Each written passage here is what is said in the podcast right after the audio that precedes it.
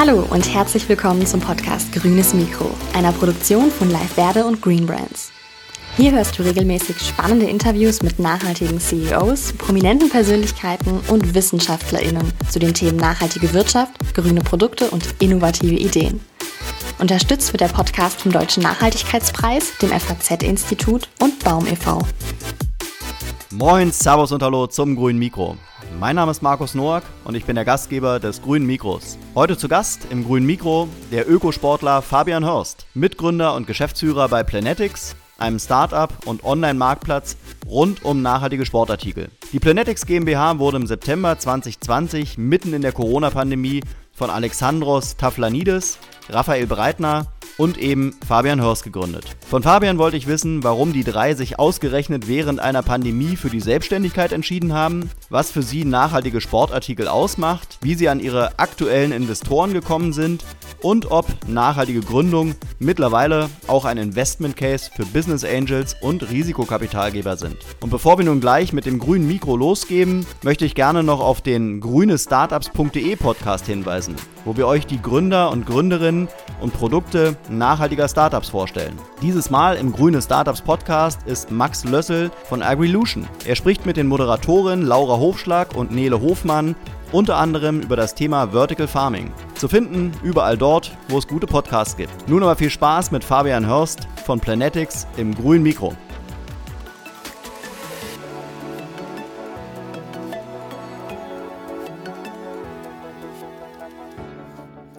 Ja, moin Fabian.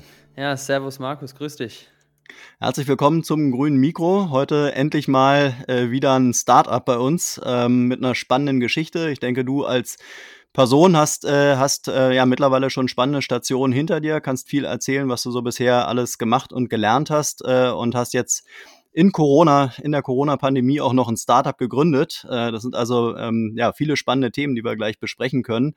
Aber bevor wir da so richtig reingehen, äh, immer die erste Frage und die lautet bei uns: Was wolltest du als Kind beruflich einmal werden? Als Kind beruflich wollte ich gerne Landschaftsgärtner werden. Ähm, wir hatten oh. damals, als ich ja vier, fünf Jahre alt war, bei uns in der, in der Straße, hatte der Nachbar ja einen Landschaftsgärtner bei sich zu Hause, der eben eben den Garten angelegt hat und auch gepflastert hat. Und mich hat es immer fasziniert, äh, dieses Bauen und auch dieses, der Umgang natürlich mit dem Bagger und äh, Schippen und so weiter. Und dann bin ich auch immer mit ihm äh, mit dem LKW äh, umhergefahren und das hat in mir äh, große Begeisterung ausgelöst. Deswegen dachte ich immer, Mensch, ich will auf jeden Fall in die Richtung Landschaftsgärtner werden. Aber was ich gleichzeitig auch noch dazu sagen muss, ist, handwerklich, da habe ich es nicht ganz so mitbekommen. Okay, okay. Genau. Ja, dann machen wir doch gleich mal die Probe aufs Exempel. Äh, was hast du gelernt? Ist es in die Richtung gegangen oder wieder was ganz anderes? Nee, das ist äh, eher was ganz anderes. Also da hat auch äh, mein Vater dann auch zu mir gesagt, Mensch, Bub, äh, geh lieber in die Richtung, was du kannst. Und das ist eben äh, was mit deinem Kopf machen. Und äh, ja, ich habe ein duales Studium äh, absolviert bei Aldi Süd nach meinem mhm. Abitur. Und äh, für mich war schon immer interessant äh, die Verzahnung dann auch direkt von Theorie und Praxis. Und ähm, als die Möglichkeit gab bei Aldi Süd, die man eigentlich nicht so als Arbeitgeber kennt, zumindest aus meiner Perspektive, war das sehr spannend, weil ich auch direkt ins Ausland mag durfte und äh, ja, da dual studiert und konnte sehr, sehr viel mitnehmen, sowohl Gutes als auch Schlechtes, was mich auch bis heute prägt und ähm, bin da sehr dankbar für die Erfahrung. Und mhm. ja, habe dann danach äh, mein, bin ich weitergezogen, weil es kulturell, sage ich mal, nicht meins war und habe dann mit einem Startup angefangen als erster Mitarbeiter und nach einem Jahr habe ich mich dazu entschlossen, meinen Herzenswunsch zu erfüllen, nämlich nach Skandinavien auszuwandern und habe dann dort meinen Master für zwei Jahre gemacht im wunderschönen Smallland in Schweden. Mhm. Und ähm, ja, bin danach aber wieder zum Discounter, weil, wie man vielleicht auch dann gleich merkt, der Handel lässt mich nicht so los. Ich finde, der mhm. Handel ist super spannend, weil er einfach im täglichen Leben mit uns Menschen zu tun hat und bin aber diesmal in die Zentrale gegangen zu Lidl nach Neckarsulm, weil ich eben auch aus meiner Zeit dachte, in Schweden, du willst was bewegen, äh, du willst Einfluss, die Welt muss sich ein bisschen ändern und da dachte ich, Mensch, in der Zentrale kann man das ganz gut. Aber habe ich auch gleichzeitig gemerkt, wie politisch äh, dann doch so ein Konzern auch ist und ähm, ja, bin dann mit Lidl, aber dann nach München und habe dann bei meinem nächsten Startup halt gemacht, bevor ich dann letztendlich selbst gegründet habe. Genau. Mhm. Okay. Ja, dann lass uns doch mal so ein bisschen äh, deine Stationen bei Aldi Süd und, und Lidl verstehen. Wir sind ja ein Podcast zum Thema nachhaltige Wirtschaft. Jetzt hast du dich äh, am Ende für ein Startup entschieden. Ähm, aber vielleicht kannst du uns mal so ein bisschen mit auf die Reise bei diesen beiden großen Discountern nehmen. Was hat dich kulturell da gestört ähm, und was hat dich vielleicht auch gereizt? Also gereizt absolut ähm, der, Erfolgs, der Erfolgshunger. Also ich selber bin privat ein sehr kompetitiver Typ. Spiel, wenn ich Sport spiele, dann will ich mich immer messen. Und mhm. ähm, das war bei Aldi Süd auf jeden Fall gegeben, weil die haben für sich das Selbstverständnis, wir sind die Besten. Und ähm, da wurde eben einem richtig gut gezeigt, wie man Prozesse effizient macht. Äh, da gab es kein äh, nur rumsitzen an der Kasse und warten, bis der Kunde oder Kundin kommt, sondern da wurde dann eben parallel was anderes gemacht. Äh, das hat mich sehr beeindruckt und ähm, prägt mich bis heute so diese, sage ich mal, man nennt es ja auch Operational Excellence. Mhm. Äh, gestört, auch gerade als junger Kerl, hat mich dann doch eher dieses steife Konstrukt der Kultur. Ähm, sprich, es war damals alles per sie. Äh, wir mussten in den, in, wenn wir in der Zentrale waren, Anzüge tragen, Krawatte. Man musste sich jeden mhm. Tag rasieren. Die Haare durften nicht zu lang sein das war alles für mich, äh, waren für mich Punkte, die, ja, die, die mit meinem kulturellen Verständnis eben nicht einhergingen und weswegen ich dann gesagt habe, Mensch, das passt nicht zu mir und so ein bisschen so die, die erste Selbsterkenntnis über mich selbst erlangt habe, dass, sag ich mhm. mal, gutes Geld verdienen ähm, nicht alles ist, was einen unbedingt direkt glücklich macht, sondern dass es eben auch andere Faktoren gibt und was mich aber generell da beeindruckt hat, ich glaube, das kann jeder verstehen, ist aber auch die Masse. Also man sieht, wie viel Güter, wie viel Waren da einfach bewegt werden, Tag ein, Tag aus in einer Filiale. Also schon, das kann man sich gar nicht vorstellen, ähm, hm. wie viel man als Mensch dann doch konsumiert, Tag ein, Tag aus. Hm. Und äh, das hat mich einfach beeindruckt und ja, habe da schon parallel immer ähm, gemerkt, Mensch, Lidl, die, die Konkurrenz aus dem Schwabenländler, die, die waren dann doch moderner aufgestellt, auch in Sachen Technologie. In vielen Themen, wo Aldi noch, sage ich mal, Stift und Papier genutzt hatte, war, wurde dort schon das iPad verwendet und die Unternehmenskultur war ein wenig moderner. Und okay. für, für mich war das dann eben so, das hat mir schon Spaß gemacht, der Lebensmitteleinzelhandel und auch der Handel generell, auch aus der internationalen Perspektive. Und dann gab es die Möglichkeit, dort ein internationales Trainee zu absolvieren in der Lidl Stiftung. Und ähm, dort habe ich mich dann eben beworben und wurde auch genommen und dachte, Mensch, jetzt, jetzt kannst du da im Vertrieb äh, Einfluss nehmen in die Prozesse, kannst dann aber auch mehr Richtung Nachhaltigkeit gehen, weil das eben ein Faktor war während meines Aufenthalts in Skandinavien, weil dort ist eben das Selbstverständnis ein anderes. Ähm, da ist auch das Thema Work-Life-Balance was anderes. Vielleicht da als mhm. Beispiel, äh, wir haben es dort geschafft, als Herrenmannschaft um 17.30 Uhr mit dem Training zu beginnen. Das ist in Deutschland unvorstellbar. Da mhm. kommen die meisten um, um 19 Uhr nicht mal rechtzeitig zum Training. Und das wollte ich so ein bisschen mitnehmen, aber war auch von natürlich sehr naiv äh, zu glauben, dass man da als Einzelner so schnell auch direkt was bewegen könnte. Und es hat mich dann eher wiederum gefrustet, auch wenn Lidl natürlich auch schon erste Anstrengungen dann auch gemacht hat äh, mit dem damaligen Green Cycle äh, Unternehmensarm und jetzt heißen sie ja Pre-Zero, äh, da erste Schritte zu gehen, was auch dem, sage ich mal, Patriarch, die der Schwarz persönlich wichtig war oder auch noch wichtig ist war mir aber nicht gut genug. Es hat einfach nicht mehr zu meinen Werten gepasst. Tagtäglich, sage ich mal, sehr fragwürdiges Fleisch dann, oder Fleisch fragwürdige Herkunft zu verkaufen und, und ähm, das zu sehen und immer nur auf den Preiskampf zu gehen und vielleicht nicht ganz so ja, 100 Prozent umzugehen mit den Lieferanten und Lieferantinnen, das hat einfach Gewissensbiss in mir ausgelöst und da habe ich dann gemerkt, ja, es passt einfach nicht. Und äh, auch, auch wenn die Kultur ein bisschen lockerer, offener war, man durfte Bart tragen, äh, man war per Du, aber nichtsdestotrotz war halt die Art und Weise, wie man eben wirtschaftet, äh, gegen meine Gesinnung und hat letztendlich dann dazu geführt, dass ich gesagt habe, ich ziehe einen Schluss, Schlussstrich drunter, auch wenn ich nichts in der Hinterhand hatte, was zum Beispiel mein, äh, ja, mein mein Herr Papa nicht so verstanden hatte. Aber der kommt ja, mhm. auch aus einer, sage ich mal, anderen Generation. Ähm, genau. Und dann musste ich es dann erstmal beibringen und sagen, Mensch, äh, ich will das machen, das mich erfüllt und das ist einfach nicht das. Hm. Ich denke, an der Stelle geht es vielleicht auch so ein bisschen darum zu verstehen, wie, wie kommt äh, ein junger Mensch auf die Idee, äh, in Deutschland zu gründen. Äh, jetzt warst du bei zwei wirklich guten Arbeitgebern, die ja letztendlich auch dir eine, eine große Perspektive geben können. Ähm, du hast jetzt am, am Ende hast du ein nachhaltiges Startup gegründet. Ähm, mhm. Würdest du so weit gehen, dass der Frust bei den bei diesen beiden großen Discountern am Ende überwiegt, äh, so dass du gesagt hast, okay, äh, hier finde ich äh, zwar vielleicht ein gutes Gehalt, äh, aber eben nicht genug Perspektive, um mich zu verwirklichen und vielleicht wird auch das Thema Nachhaltigkeit nicht ähm, transparent oder nicht authentisch genug angegangen? Ja, doch, ein Stück weit schon, weil ich dann einfach hautnah auch gesehen habe, wie langsam äh, sich das Schlachtschiff Konzern einfach bewegt. Und mhm. es geht mir oder ging mir nicht schnell genug. Und ähm, das war einfach, wo ich gedacht habe, Mensch, bevor die so weit sind, dann müssen wir schneller sein. Und ähm, wenn man ein Startup eben gründet auf einer grünen Wiese, dann ist man da doch deutlich agiler und schneller.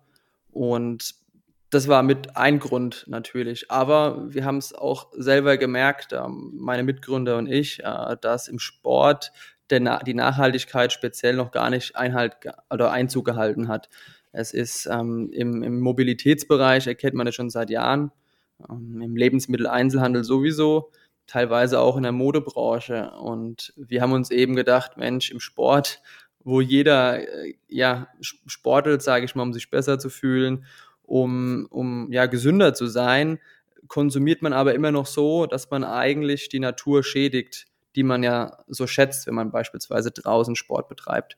Und ähm, dafür gab es für uns noch keine wirkliche Lösung. Und äh, es war unser eigenes Problem. Und ja, äh, der Antrieb kam dann eben raus, äh, zu sagen, wir machen das jetzt einfach selber.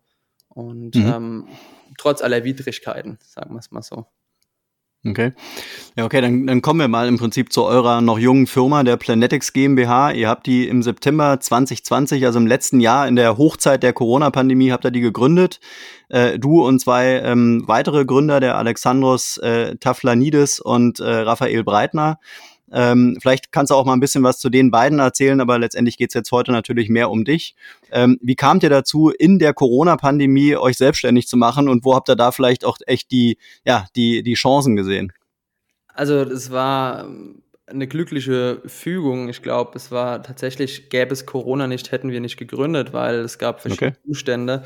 Das Startup, wo ich zuvor war, ähm, ging in die Insolvenz, weil eine Finanzierungsrunde geplatzt ist, spontan wegen Corona.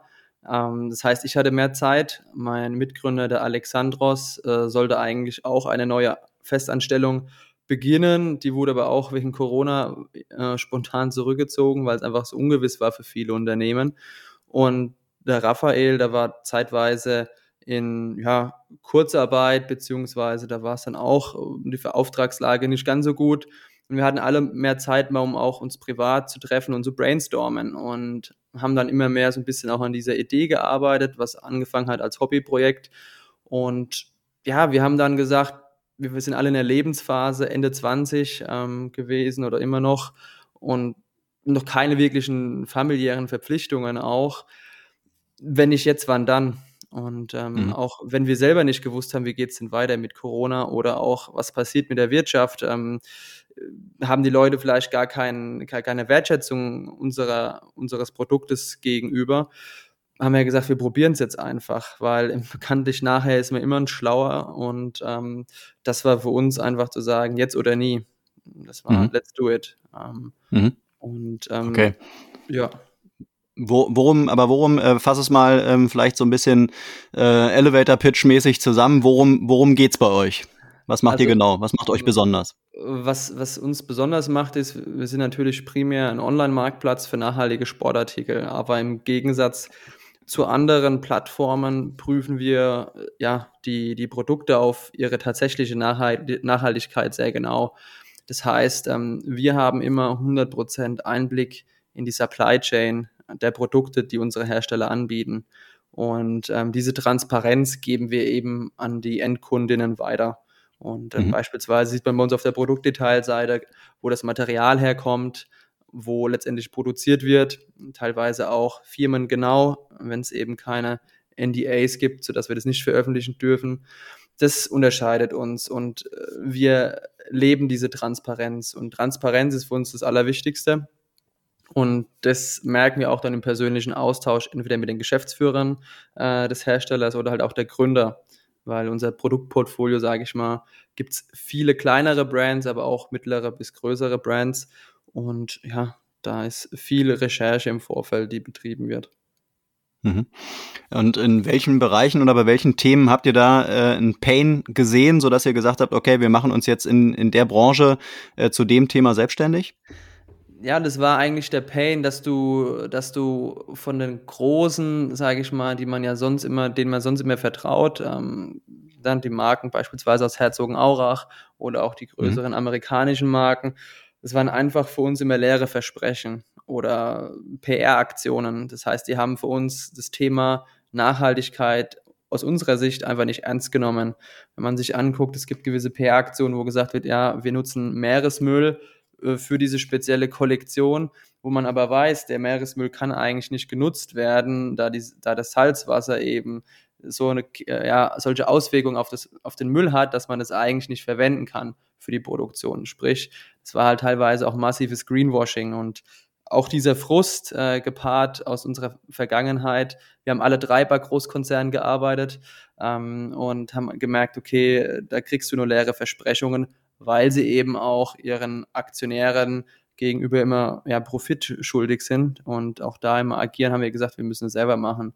Und der Sport mhm. muss, ist ein Sport, sagt man ja immer, ist ehrlich. Und wir fanden in der Hinsicht, dass der Sport sehr unehrlich ist und auch seine ja, Konsumentinnen da auch äh, auf gut Deutsch ein bisschen veräppelt hat. Und das wollten wir mhm. ändern. Genau. Okay. Ihr seid aber mehrheitlich schon ein Marktplatz, oder? Genau, also wir sind so, ja, das ist unser, unser Kernmodell, was man vielleicht da noch dazu sagen kann. Ähm, es geht vielleicht vielen so, Nachhaltigkeit ist ja ein ja, sehr schwierig oder ein Begriff, äh, der jeder für sich anders definiert. Und es ist auch immer herum schwierig zu beurteilen, was ist denn letztendlich nachhaltig. Dieses Problem oder diese Herausforderung haben wir ja auch tagtäglich. Momentan macht man das ja eher qualitativ, indem man sagt, Mensch, okay, der, der oder die produziert in Deutschland, ähm, hat das und das Siegel, äh, entsprechend das Material und jetzt kann man sagen, okay, das ist nachhaltig. Aber wie nachhaltig ist es letztendlich? Und da arbeiten wir gerade eben auch daran, dass wir neben dem Marktplatz eben an einem Art äh, Planetics Index arbeiten, der eben Nachhaltigkeit quantifiziert. Also sprich, man kann dann äh, genau erkennen, wie nachhaltig ist beispielsweise ein Produkt, das ein Sport-T-Shirt, das aus Polyester besteht, aus reinem Polyester, aber in Deutschland produziert wurde, wie nachhaltig oder weniger nachhaltig ist es gegenüber ein fair produziertes Bio-Baumwoll Sport-T-Shirt, das in Indien unter fairen Bedingungen produziert wurde. Weil de facto würden wir jetzt sagen, naja, die, die nachhaltigere Variante eigentlich ist für uns äh, dass die Variante aus Indien, da da eben auch nachhaltige Materialien verwendet wurden. Und aber wahrscheinlich ist es aber wiederum die deutsche Variante. Und ähm, das, um das richtig beurteilen zu können, wollen wir das eben quantifizierbar machen. Und das machen wir zusammen unter anderem mit der Universität Bayreuth. Also wir haben uns da auch wissenschaftliche Unterstützung geholt, weil wir auch wollen, dass es auf wissenschaftlich gesunden Füßen steht. Mhm. Ähm, ihr habt äh, eigene Produkte, habt ihr nicht, oder? Nee, also nee. Wir, haben, wir haben gesagt, für uns, wenn wir jetzt eine weitere nachhaltige Sportmarke sein wollen würden, es wäre nicht die Lösung eines Problems. Also für mhm. uns war ganz wichtig, dass wir ein Problem lösen. Und wir sind alles drei, sage ich mal, jetzt vom, vom Haus aus keine, keine Textilingenieure. Und ähm, sowas herzustellen bedarf doch hoher hoher Expertise, die wir jetzt im Netzwerk haben, weil wir auch unsere Produkte prüfen lassen. Aber das wäre, äh, sage ich mal, zu fragil gewesen, um selber eine Marke zu gründen. Mhm, mhm. Du hattest jetzt gerade schon die, die große Brand aus Herzogenaurach angesprochen. Äh, ist es für euch so ein, ähm, ja, so, ein, so ein Unternehmen mit Produkten, wo du sagst, okay, die kommen uns nicht auf die Plattform, weil da der Nachhaltigkeitsanspruch zu klein ist? Ähm, und äh, nächste Frage, wie, wie sucht ihr denn die Produkte aus, die dann am Ende bei euch gelistet werden? Also ich würde mal sagen, ich glaube, ähm, beide Unternehmen aus Herzogenaurach haben da in der Hinsicht die wollen nachhaltiger werden, das merkt man, aber die brauchen einfach viel länger, weil die, die, die, ja, die Supply Chain viel, viel größer ist als bei einem anderen Mittelständler. Wir würden auch über kurz oder lang, ja, sage ich mal jetzt Adidas, wenn man sie beim Namen nennen möchte, mit draufnehmen oder auch Puma, wenn sie wirklich unsere Kriterien erfüllen. Und dazu mhm. gehört eben nicht nur äh, recyceltes Polyester zu verwenden, sondern eben auch sich um die faire Bezahlung und faire Behandlung der Mitarbeitenden zu kümmern, gerade bei den Produktionsstätten, aber auch äh, in der Organisation ein Umdenken zu spüren. Sprich, alle unsere Partner, die mit uns zusammenarbeiten, die, die haben meistens noch ein soziales Projekt, die wollen eben, sage ich mal, Gemeinwohl mit Profit verbinden und sind eben nicht mhm. nur auf schonungslose Profitmaximierung eben aus dass ein großer Sporthersteller oder ein größerer Sporthersteller beides kann, zeigt beispielsweise ja, die Firma äh, VD. Und ich glaube, die Antje von Davids war ja auch mal zu Gast. Ähm, mhm. Die sind so ein bisschen eher für uns auch eine Art Vorbild, wo man sagt, so kann es gehen. Und ähm, wie gesagt, sobald Adidas alle unsere Kriterien erfüllt, sind sie gerne willkommen. Und ähm, wir verstehen uns halt so ein bisschen als Gatekeeper für authentisch nachhaltigen Sport. Und da kommen halt auch nur die rein, die es, die, die es eben auch so sind. Mhm. Und um zu deiner anderen Frage zu kommen, wie, wie suchen wir die Marken aus? Jetzt mit zunehmendem Alter kommen auch immer mehr Marken auf uns zu. Ähm, letztendlich ja, googeln wir Marken auch, äh, wie du und ich, ähm, werden selbst getargetet auf Instagram äh, zu den speziellen Produkten und dann gehen wir eben in den sogenannten Deep Dive. Also wir tauschen uns im Vorfeld mit der Marke aus, lassen uns dann teilweise auch äh, Rechnungen äh, geben oder auch Verträge, gerade wenn die Produktionen in Übersee stattfinden, also nicht in der EU, einfach um auch äh, zu gewährleisten, dass das dort auch produziert wird und wie dort die Bedingungen sind. Hinzu kommt Foto- und Videomaterial und ähm, so suchen wir dann die Marke aus und sie muss letztendlich auch dann in das Produktportfolio passen. Also sprich, wenn wir jetzt nur eine kleine, wenn es eine kleine Marke wäre mit einer, sage ich mal, random Kategorie, die wir so auf Planetix nicht präsentieren, äh, würde es an der Stelle erstmal für uns keinen Sinn ergeben, die Marke mit draufzunehmen. Es muss auch ganzheitlich passen, denn am Ende des Tages sind wir immer noch ein Sportmarktplatz, ähm, ein Sporthändler und ähm, kommen natürlich mit der Nachhaltigkeit noch dazu, aber genau, es muss eben auch passen, mhm. das Sortiment. Mhm. Jetzt denke ich, ist äh, sicherlich auch spannend, äh, mal zu verstehen, was sind eigentlich so eure Ziele, wo wollt ihr hin, vielleicht auch äh, wirtschaftlich gesehen. Ähm, ihr konntet jetzt gerade auch Investoren gewinnen, da ist anscheinend schon ein sechsstelliger Betrag äh, in die Firma reingeflossen durch Business Angels und Family Offices. Ähm, unter anderem hat sich der Ex-Sportcheck-Geschäftsführer ähm, bei euch ähm, investiert. Ähm, und ähm, ja, erzähl doch mal so ein bisschen was. Was sind eure Ziele? Wollt ihr da wirklich äh, ganz groß werden? Ähm, oder gibt es vielleicht auch ein Limit, weil du sagst, äh, ja, das ist ja im Prinzip eine nachhaltige Gründung. Wir mhm. müssen gar kein Einhorn werden, sondern vielleicht geht auch ein bisschen weniger. Ja, also ich glaube, ähm, unser Ziel, primär unsere Vision ist, dass wir den, den Sport von seinem negativen Impact befreien und wirklich für einen positiven ähm, Lebenszyklus sorgen. Und dahingehend wollen wir die Nummer eins Anlaufstelle werden für Nachhaltigkeit im Sport und zwar in ganz Europa. Also wir sind jetzt in Deutschland, aber perspektivisch mittelfristig in den nächsten drei bis fünf Jahren wollen wir natürlich gerne auch in den anderen Ländern vertreten sein da wir eben auch schon viele Marken haben, die aus ja, Spanien, die Niederlanden, Österreich, Portugal, Italien etc. kommen, die schon über uns verkaufen in Deutschland. Und wirtschaftlich gesehen, du hast jetzt äh, die äh, Unicorn- oder Einhorn-Bezeichnung mhm. reingebracht. Es gibt seit zwei, drei Jahren in der Szene einen anderen Begriff, ähm, das Begriff des Zebras. Also sprich, mhm. äh, ist ein Zebra ist ein Startup, das natürlich auch wächst und ähm, aber nicht, sage ich mal, exponentiell künstlich wächst wie ein Einhorn. Und ein Einhorn hat ja wirklich nur äh, das Ziel, maximal viel wert zu sein, um am Ende des Tages verkauft zu werden. Und ein mhm. Zebra ist eben, ja, äh, bedient sich zweierlei Verantwortung. Einerseits gegenüber der Shareholder, aber auch ähm, der Firma, aber andererseits gegenüber der Gesellschaft. Und das ist der Begriff, mit dem wir uns definieren.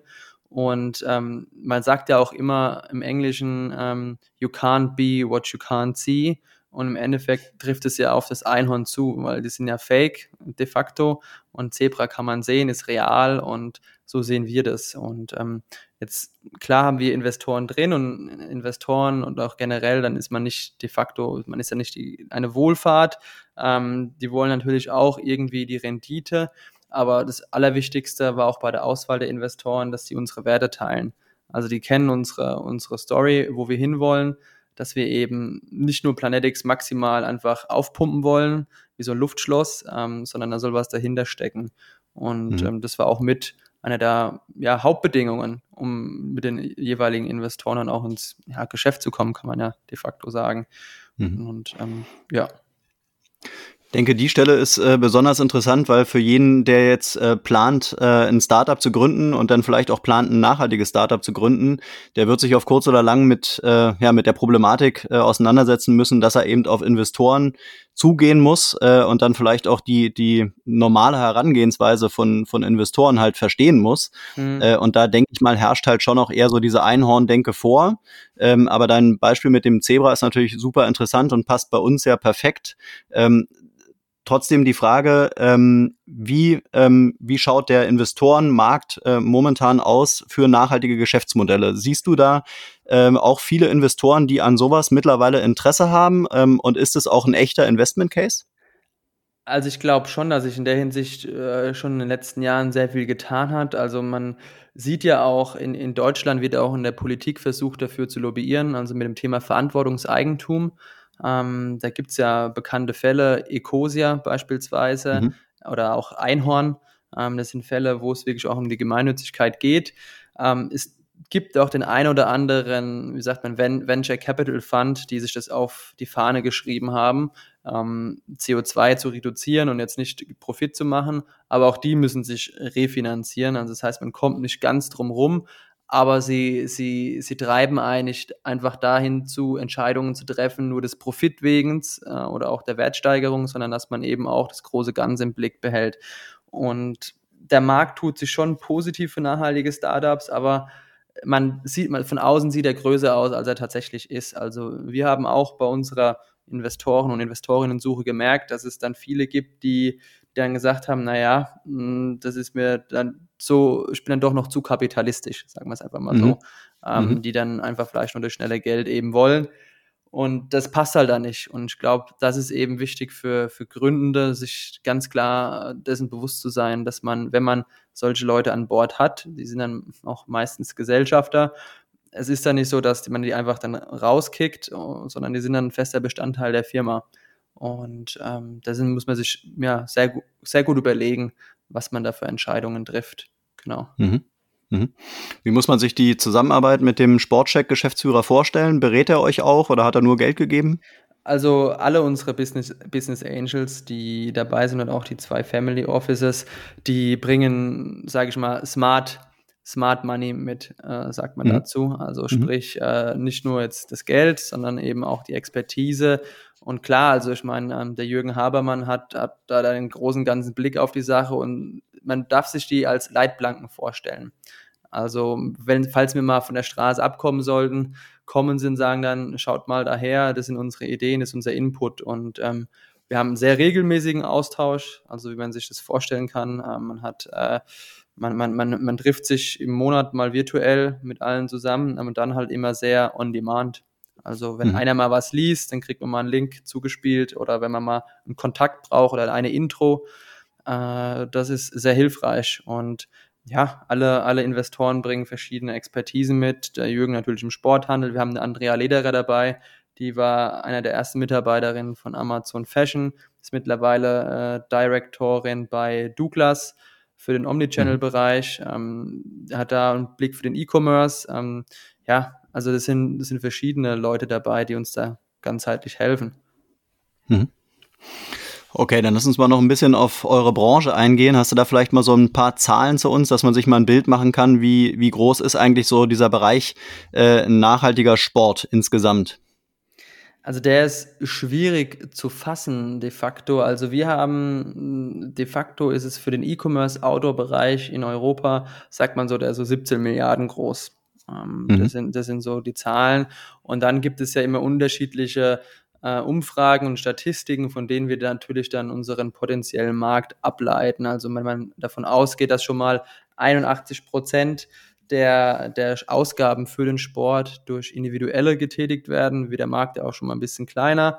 Und dann gibt es auch, ich glaube, von der EU-Kommission war es die letzte Umfrage, dass zwischen 67 und 69 Prozent der Leute bereit wären, mehr auszugeben für nachhaltige Produkte. Und das sind so Annahmen, die uns dann helfen, das Ganze, sage ich mal, zu kalkulieren. Und dann kann man, wie man das bei so einem Business Case auch immer macht, ähm, versucht man dann eine, einen gewissen Markteinteil zu planen. Und ähm, ja, für, für diesen relevanten Markt braucht man dann eben einen gewissen Anteil äh, der dann eben für den Case ja Sinn ergibt. Und ähm, mhm. das ist so, sage ich mal, Pi mal Daumen, kann man, wenn man das so runterrechnet, sind das, äh, ist es ein niedriger Milliardenbereich, aber das ja auch riesig ist. Also wie gesagt, uns geht es nicht darum, das nächste Einhorn zu sein und, und alle vom Platz zu schießen, sondern uns geht es erstmal darum, im Sport aufzuräumen. Und wenn, wenn das gelingt mit ja, guten wirtschaftlichen Zahlen, dann ist es umso besser. Aber das ist nicht unser allererstes Ziel. Mhm. Und wie würdest du so die, sagen wir es, nennen wir es mal Zielgruppe, ohne das jetzt irgendwie äh, so marketinglastig äh, ja, zu, zu benennen. Ähm, aber was würdest du sagen, wie sind so die, die User? Was, äh, was macht die, was unterscheidet die vom, vom konventionellen ähm, Verbraucher, der jetzt äh, sich ganz normale Sportkleidung kauft? Um das vielleicht mal einfach pragmatisch zu sagen, das sind die Leute, die sich jetzt im, im, im Supermarkt auch mal die die, äh, ja, die Zutatenliste anschauen bei einem Produkt, mhm. das sie kaufen, die, die mal die ein, zwei Minuten mehr Zeit nehmen, um sich kurz mal informieren. Das heißt, äh, die Tendenzen haben für bewussteren Konsum, die sich vielleicht auch äh, über, den, über das Ausmaß ja, des Konsums im Großen und Ganzen bewusst sind. Und ähm, ja, im Kern vom Alter her sind das natürlich momentan die 25 bis 34-Jährigen, das merkt man auch bei uns. Aber da kann ich vielleicht auch ein wenig aus dem Nähkästchen plaudern. Sehen wir auch immer mehr, dass die sogenannten, will jetzt nicht sagen Best Ager, aber auch die älteren Leute und unter uns äh, es erkennen, einen Sinn haben für Qualität und auch sich sagen, okay, wir, wir gönnen uns das jetzt. Und ähm, das heißt, wir haben auch wieder erwartend, auch wieder erwarten unsere eigenen Prognosen deutlich ältere Kunden als angenommen. Mhm. Und mhm. Ähm, das ist so ein bisschen die Zielgruppe. Aber die Zielgruppe für uns, wir sprechen die bewussten SportlerInnen an. Ganz mhm. klar. Mhm. Mhm. Und reden wir hier wieder über die typischen, sagen wir mal, 30 Prozent Lohas, die, die eh schon äh, ins, also äh, insgesamt äh, nachhaltig äh, unterwegs sind? Ähm, oder erkennst du da vielleicht auch sogar ein Wachstum in dieser Zielgruppe, in Anführungszeichen? Also klar, am, am, Anfang ist es ja immer so, dass man versuchen muss, in dieser wirklich Nische äh, bei den Lohas präsent zu sein, aber wir wollen jeden ansprechen, ähm, der Sport betreibt und wollen sehen es eher auch als unsere Aufgabe, da ein Bewusstsein zu schaffen, weil wir reden immer noch mit sehr vielen Menschen, die, die, die sich dessen noch gar nicht bewusst sind, dass das die Produkte, die Sportprodukte, die sie eben haben, äh, schlecht für die Umwelt sind, weil das vermuten sie erst gar nicht. Und ähm, sag mal auch preislich äh, gesehen, müssen sich die Produkte, die wir haben, nicht vor den teuren Markenprodukten verstecken. Das ist relativ ähnlich. Und ähm, deswegen wollen wir eigentlich jeden ansprechen und jeden versuchen zu überzeugen. Und ich glaube, an der Stelle ist es auch wichtig zu sagen, dass, dass wir von keinem erwarten können, von heute auf morgen komplett äh, nur noch nachhaltig konsumieren zu können, sondern es ist halt eben auch eine, eine Reise, will ich es mal nennen. Und da fängt man halt mal mit einem, mit einem Element an, mit einem T-Shirt, Sport-T-Shirt, dann kommt vielleicht noch die nachhaltige Sporthose dazu. Und da wollen wir die Kunden und Kundinnen eben an die Hand nehmen. Genau. Mhm. Mhm. Gibt es dann vielleicht auch schon irgendwie Sportvereine, die auch das Thema für sich schon erkannt haben, dass sie sagen, okay, die komplette Kleidung jetzt hier für das Team oder sowas muss auf jeden Fall nachhaltig sein? Gibt es da Trends? Also wir haben tatsächlich schon öfters äh, Anfragen gehabt, auch von verschiedenen Sportarten, also von verschiedenen Sportvereinen, sei es jetzt im Kampfsport, sei es im, im, im Fußball, ähm, wo die sagen, auch Firmen, die auf uns zukommen, sagen, hey, wir haben den nächsten Lauf, wir wollen uns ähm, nachhaltig bewusst ausstatten und auch Lauf-Events, wo es dann immer diese, sage ich mal, äh, kostenlosen Lauf-T-Shirts gibt. Auch da ist ein Trend klar zu erkennen und ich glaube, das prominenteste Beispiel im, im, im, im Sportverein generell dürfte der FC St. Pauli sein, die ja dann ganz radikalen Schritt gegangen sind und sich von den typischen Sportartikelherstellern getrennt haben. In dem Fall war es Under Armour und sie selber gesagt haben, wir machen das jetzt selber, weil keiner unserer hohen Anforderungen gerecht werden kann. Und so haben sie jetzt letztes Jahr ähm, beziehungsweise dieses Jahr die Kollektion der DIY veröffentlicht, ist ihre eigene Marke. Und mit der treten sie jetzt auch an, kompetitiv im Sport, im Spitzensport. Und ich glaube, da erkennt man eben schon, dass es da auch ankommt. Und auch viele Vereine brüsten sich jetzt auch mit nachhaltigen Materialien, jetzt bei, bei VfL Wolfsburg oder auch beim FC Bayern, das sind gewisse Trikots aus recyceltem Polyester. Also man merkt schon, dass dort auch ähm, das immer mehr Thema wird. Mhm. Und würdest du sagen, dass vielleicht irgendwann die Profivereine komplett auf Nachhaltigkeit umgeswitcht äh, sind äh, und dann vielleicht auch wirklich so eine Art Leuchtturm für, ähm, ja, für, die, für die Konsumenten draußen sein könnten? Ich glaube schon. Also die, die Fans fordern das ja auch immer mehr. Ähm, wenn man, wenn man mhm. das auch mal sieht, ich will nicht immer über den Fußball reden, weil es gibt so viele andere Sportarten, aber als Beispiel jetzt Olympia oder jetzt auch ganz krass die, die, die Euro 2020, wo, wo man merkt, die, die Fans und auch die Interessierenden, die haben Power und die können viel einfordern, dann passiert auch was und ähm, das wird immer mehr kommen und dennoch bin ich fest auch davon überzeugt, dass viele Vereine und auch Unternehmen einfach eine gewisse Verantwortung gegenüber der Gesellschaft haben. Ähm, wir sind Dienstleister der Gesellschaft und dementsprechend muss man auch so agieren und hat da eine Vorbildsfunktion, muss halt den ersten Schritt gehen. Und das ist mhm. unsere Meinung, genau. Mhm. Wie, ähm, wie geht denn der User in der Regel ähm, vor, wenn er nach nachhaltigen Sportartikeln äh, sucht? Also wenn er jetzt äh, klar auf eure Plattform geht, äh, dann findet er die natürlich, ähm, aber vielleicht kennst du ja die äh, User Journey ähm, auch an anderer Stelle. Ähm, wie kann man ähm, vielleicht auch im physischen Handel nach nachhaltigen Produkten im Bereich Sport suchen? Mm, also ich würde natürlich der typische Weg ist ja immer über das Sportgeschäft seines Vertrauens. Ähm, dort gibt es auch in, in, in den hinteren Ecken, sage ich mal, dann auch schon äh, Artikel, die nachhaltiger sind, äh, wo es dann eben ja, anfängt äh, mit, mit, mit geringen Anteilen an recycelten Materialien. Das ist vielleicht eine, eine Möglichkeit, weil es gibt kein Sportgeschäft mehr, in dem es meiner, also in dem es keinen nachhaltigen Sportartikel oder nachhaltigeren Sportartikel mehr gibt.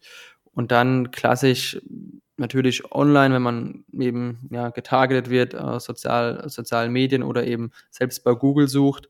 Und man sieht es ja auch in den Modegeschäften, dass, dass immer mehr Platz für Nachhaltigkeit geschaffen wird. Und das findet man auch in den Sportgeschäften. Also ob man da jetzt sagt Sportcheck oder Intersport oder ähm, ja, andere Filialen, andere Ketten, da merkt man das auch, aber der Fokus liegt eben immer noch auf den, sage ich mal, konventionellen Produkten, da die eben auch noch die Umsatztreiber sind. Und auf die kann mhm. man eben nicht verzichten. Ja. Mhm. Das heißt aber, wenn ich jetzt bei euch auf die Plattform gehe, dann brauche ich mir im Prinzip, was die Nachhaltigkeit anbelangt, ähm, keine Sorgen mehr machen, weil alles schon sowieso auf Nachhaltigkeit hin gefiltert ist? Genau, das ist, das ist die Idee. Ähm, man spart sich Zeit und Nerven an der ganzen mhm. Geschichte, kann aber, wenn man denn die extra Meile noch mehr gehen möchte, kann man sich eben auch bei uns entsprechend informieren durch diverse Blogartikel, aber auch äh, bei den Produkten selbst, was, warum die denn besonders nachhaltig sind. Genau. Mhm, mhm. Und was sind so deine, ähm, ja, jetzt nach der anderthalbjährigen Reise, so deine, dein Fazit, was sich in der Branche äh, und im Markt vielleicht noch ähm, verbessern kann und muss, damit es eben insgesamt nachhaltiger funktioniert? Ganz klar die Transparenz. Ähm, wir mhm. haben es, glaube ich, alle dieses Jahr und letztes Jahr mitbekommen, die Diskussion rund um das Lieferkettengesetz, wie hart dann doch dagegen lobbyiert wird, dass es so durchgesetzt wird, wie es am Anfang eigentlich mal geplant wird. Das heißt, ähm, für mich bedeutet eben die Verhinderung von Transparenz, dass man gewisse Sachen verstecken möchte, die eben nicht rauskommen sollen. Man sieht es jetzt nur letztens an dem neuen Fall ähm, der Uiguren in, in China, in dem beispielsweise Aldi Süd oder auch H&M in Kritik geraten sind, wo die Baumwolle eben gewonnen wird. Das heißt, viele haben immer noch ein zu großes Interesse daran, dass nicht alles gesagt wird. Und solange das der Fall ist, kann keine echte Nachhaltigkeit entstehen. Und deswegen ist für mich das Hauptkriterium einfach die Transparenz. Mhm. Dass man dann mhm. aber auch, wenn man weiß, okay, man hat Schwächen, einfach auch zu denen steht. Ähm, und ähm, dann auch, sich vielleicht auch erläutert und sagt, Mensch wie bei einem, wie bei der mentalen Gesundheit sagt, ich habe da jetzt ein Problem, aber ich möchte dran arbeiten. Aber wenn ich das eben verstecke, erzeugt es eben ein anderes Bild. Und ähm, das ist unser Ansatz. Hm. Und hast du dann auch das Gefühl, dass ihr mit eurem, ähm, ja, mit eurem Business auch irgendwie was bewirken könnt, dass ihr da irgendwie was lostretet, dass da, dass da irgendwie mehr passiert und, und äh, organisierst du dich vielleicht noch an anderer Stelle, damit du da so ein bisschen, ähm, ja, gesamtpolitisch irgendwie was lostreten kannst? Also wir merken in der Hinsicht schon natürlich, wenn je bekannter der Name Planetics wird und auch äh, je mehr Signifikanz wir eben haben, können wir schon vielleicht ein bisschen was, also nicht nur vielleicht, sondern können was bewegen. Wir hatten jüngst ein Beispiel, da ist ein, ein größerer Sportequipment-Hersteller auf uns zugekommen, die eben auch, sage ich mal, gewisse Nachhaltigkeitsaussagen über ihre Marke pflegen und wollten bei uns eben auf die Plattform. Und wir haben denen mehr oder minder den, den Spiegel vorgehalten, haben halt gesagt, da und da hakt es halt noch und deswegen scheitert es an einer Zusammenarbeit. Und dann wussten, sind sie sich dessen auch nochmal bewusst geworden, wo dann die Aussage war, okay, so haben wir das noch gar nicht gesehen und ah, okay, hm, da müssen wir dran arbeiten. Also ich glaube, wir haben da schon die Möglichkeit, den, den, den Firmen dort zu helfen. Und ähm, ich selber bin, bin Mitglied hier in, in München noch in, in, dem, in dem Food Hub, wo es ähm, um regionale Lebensmittel geht, ähm, beispielsweise, und versuche es, es momentan so gut es geht, neben der Zeit, ja, ich glaube, Mikroinfluencer zu sein im eigenen privaten Kreis, wo man dann doch ähm, ja, viel bewegen kann, weil da bin ich auch ehrlich, die, die Zeit gerade ist eher rar gesät, die Tage sind kurz und wenn man dann noch mal ein bisschen Energie hat, dann muss man auch den Menschen manchmal ja in, sein, in seinem direkten Umfeld eben noch äh, zur Verfügung stehen, weil ansonsten mhm. leiden da eben halt auch die Beziehungen. Aber das ist so, das ist so der Fokus. Und ich glaube, jeder Mensch, ähm, da bringe ich immer so ein bisschen das Beispiel aus meiner Aldi- und Lidl-Zeit, hat einen Einfluss darauf mit seinem Konsum. Man sagt nicht umsonst, jeder Kassenzettel ist eine Stimme.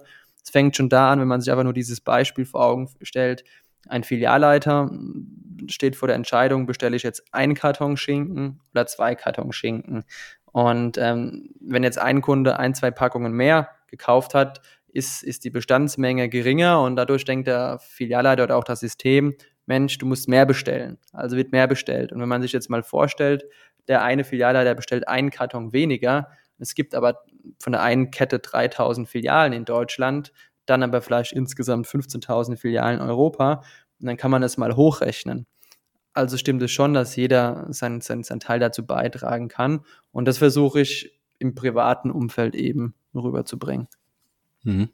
Was sind da so deine Erfahrungen? Lebst du, lebst du in einer grünen Bubble, wo dir jeder zustimmt, oder musst du schon noch so ein bisschen Überzeugungstäter sein? Ja, sowohl als auch, aber ich finde es ich find's auch sehr wichtig, äh, mal rauszukommen. Ähm, und das ist meistens ein, ein Querschnitt der Gesellschaft, erlebt man in meinem Sportverein, wenn man da mal zurückgeht, weil man dann auch mal die, die, die Probleme und auch Ansichten der anderen und auch Ängste der anderen versteht.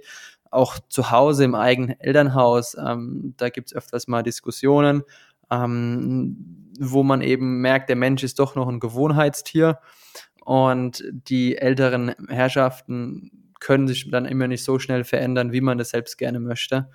Und äh, ja, also finde Diskussionen und unterschiedliche Meinungen sind ja völlig okay, solange man sich dabei gegenseitig respektiert. Mhm. Ja, und zu guter Letzt erzähl uns doch noch mal so ein bisschen was über deine beruflichen und privaten Ziele. Was, was hast du noch so dieses Jahr geplant und was sind vielleicht äh, wirtschaftlich gesehen oder unternehmerisch gesehen eure mittel- bis langfristigen Ziele? Ja, unsere, wie vorhin schon gesagt, mittel- und langfristigen Ziele ist einfach, dass wir Planetics in, ja, ins Zentrum der sportlichen Nachhaltigkeit stellen. Ähm, dass dass mhm. jeder Planetics mit eben authentischem, ehrlichen, nachhaltigen Sport verbindet. Und hm, privat sind die Ziele eben, dass äh, alles, meine ganzen äh, ja, äh, Fähigkeiten, aber auch äh, die Zeit und Muße in einem gesunden Maße reinzustellen und ähm, auch immer ehrlich zu sich selbst sein. Ich glaube, das Wichtigste ist dann auch, gerade im Startup-Umfeld, äh, seinen, den, den Werten treu zu bleiben. Da, wie auch vorhin schon besprochen, man manchmal vielleicht auch zu gewissen Sachen gedrängt werden kann, ähm, die eigentlich gar nicht so gewollt wären. Und ich glaube, das ist das Wichtigste. Wenn ich dem treu bleiben kann, glaube, dann habe ich für mich persönlich schon einiges geschafft. Absolut. Also ich denke, mit, mit dem ganzen äh, Thema, da seid ihr auf ein, ein wirklich spannendes, äh, ja, auf eine wirklich spannende Bewegung äh, ähm, eingegangen. Ähm, klar, es gibt schon seit Jahren und Jahrzehnten äh, Marken, die es mit der Nachhaltigkeit schon immer ernst meinten. Ähm, eine VD hattest du schon genannt.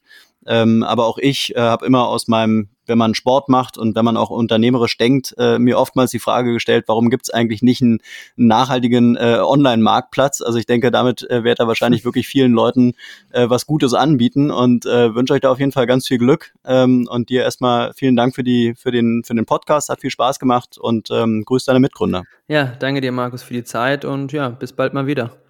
Alles klar, danke dir, ciao, ciao.